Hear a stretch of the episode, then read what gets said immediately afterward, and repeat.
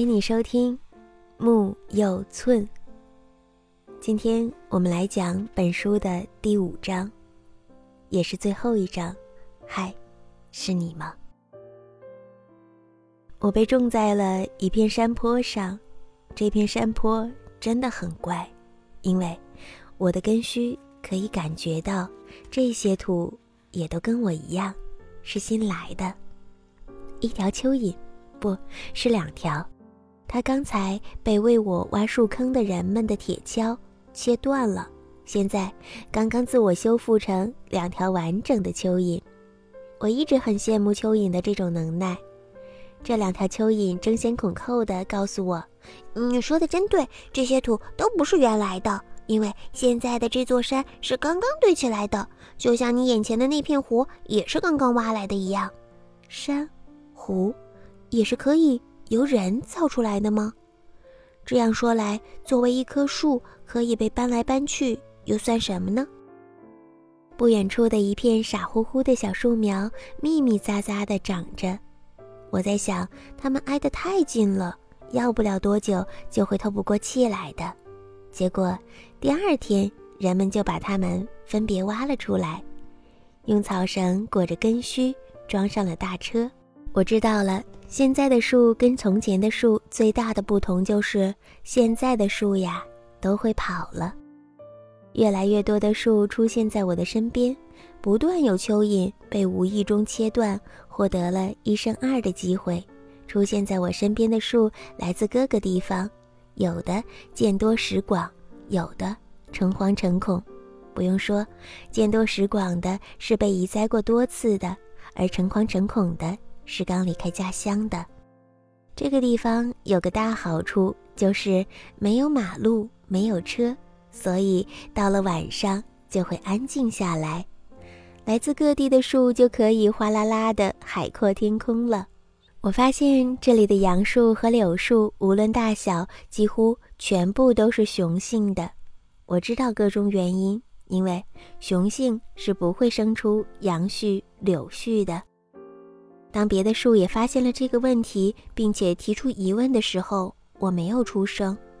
但我心里知道，不开花、不播种的杨树和柳树，才是人们需要的。不管怎么说，我还是挺喜欢这个地方的。有一天，人们又在离我不远的地方挖下了一个大树坑，一辆吊车。出来混的久了，我认识的东西越来越多了。将另外一棵银杏树安置在了我旁边的树坑里。我我我看到了什么？是我的眼睛花了吗？这棵树，这棵银杏树的树干上刻着许多变了形的两两相连的桃形，是它，嗯，是它是它，是我想念了很久很久，以为再也见不到的我那个好看的树哥哥。哎哎哎，是你吗？是你吗？我知道是你，只能是你。你不记得我了吗？回答我，回答我嘛！然而，他只是一声不吭。我要去见他，像当年一样，从泥土中去接近他。我再次拼命地伸展着树须。这些年，我一直习惯蜷着，现在突然的奋力伸展，令我的每一个关节都咯咯地响起来。他一定可以感觉到我的存在。可仍然默不作声，不做回应，仿佛我那尽力生长，试图从泥土中去接近它的根须，依然只是几条路过的蚯蚓。哥哥看上去很伟顿，很漠然，了无生气，仿佛这世界上的一切都与他毫无关系，包括我。远远的，我就看到它的根须上有许多的伤痕，不比我的少。我几乎可以想象它的经历。可它是一棵多么骄傲的树啊！是啊，一棵骄傲的树，尊严对他来说或许比什么都重要。那些负责树的人们似乎比我还担心。他们在他的身上挂着盛了营养液的袋子。用针头扎进它的树干，日夜给它输送着树需要的营养。我看到他不断的颤抖着，忍不住连声的问他：“你疼吗？你不舒服吗？”可他就是一言不发。人挪活，树挪死，好好的树挪到要死，再给树挂上吊瓶打吊针，这不叫闲得慌吗？几个路过的人突然有人这样说，我忍不住马上使出全身的力气为这个说话的人鼓掌。那个人回头看了我一眼，有些奇怪的停下了脚步，对同行的人说：“哎，你们看这棵树，他在为我鼓掌呢。”同行的人们一边笑骂他神经病，一面望着我，然后都不再笑他，而是点头说：“哎哎，真的太神奇了！这么多树都纹丝不动，只有这棵树的所有叶子都在动，就像是在鼓掌。哎，这是怎么回事啊？就是呀，太奇怪了。”连人都看出来了，难道你就看不出来吗？还是你真的已经被折磨的失去了记忆，完完全全的忘记了我？我终于触碰到了他的根须，我紧紧的握住他。是我是我，我知道你什么都明白，只是不肯与我相认。你是那么骄傲，你只能允许自己像棵树一样的活着。他们给你打吊针的时候，我看到你在发抖。现在我明白，你不是因为痛，而是因为耻辱，对吗？对吗？对吗？他依然没有说话。我说：“没关系，没关系，就算你不再记得我了，我也认了。只要有你在，我就觉得活得有意义。我们是朋友，就让我这样牵着你，陪着你。”有一瞬间，我似乎感到了他那轻微的回握，就算是幻觉，我也满足了。就这样，我在土里一点一点地与他盘根错节，拥抱着他。我不断地轻声跟他说着话，希望他能告诉我这些年来都遭遇过什么。然而，他始终沉默着。漫长的冬季过去了，当春风再次吹起的时候，它的最后一片枯叶掉了。人们拿着电锯出现了，指着它比比划划。我知道人们要做什么，可我不能，我不能再一次看到他离开我，而且真的是永远的离开。而且我知道他还没有完完全全死去。趁着拿电锯的人去调整电线的时候，我使出了全部的力气。你们想不出我做出了什么。我跨出了一步，我真的跨出了一步。作为一棵树，我跨出了一步，站在了我的朋友那棵看上去像死掉了，但实际上还没有完全死去的树哥哥的前面。紧接着，那电锯就聚到了我身上，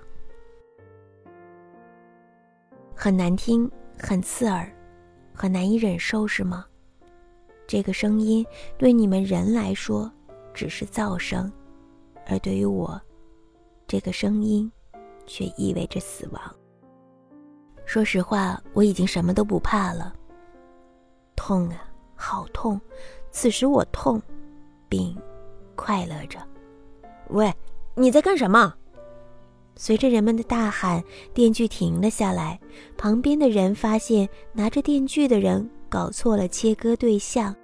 那拿着电锯的人被众人骂着，不断的检讨，并且摸着自己的头说：“真是邪了门了，我一定是中了暑，昏了头。”他们找来了什么东西，涂在我那新鲜的伤口，令我的伤口变成了一条白色的补丁。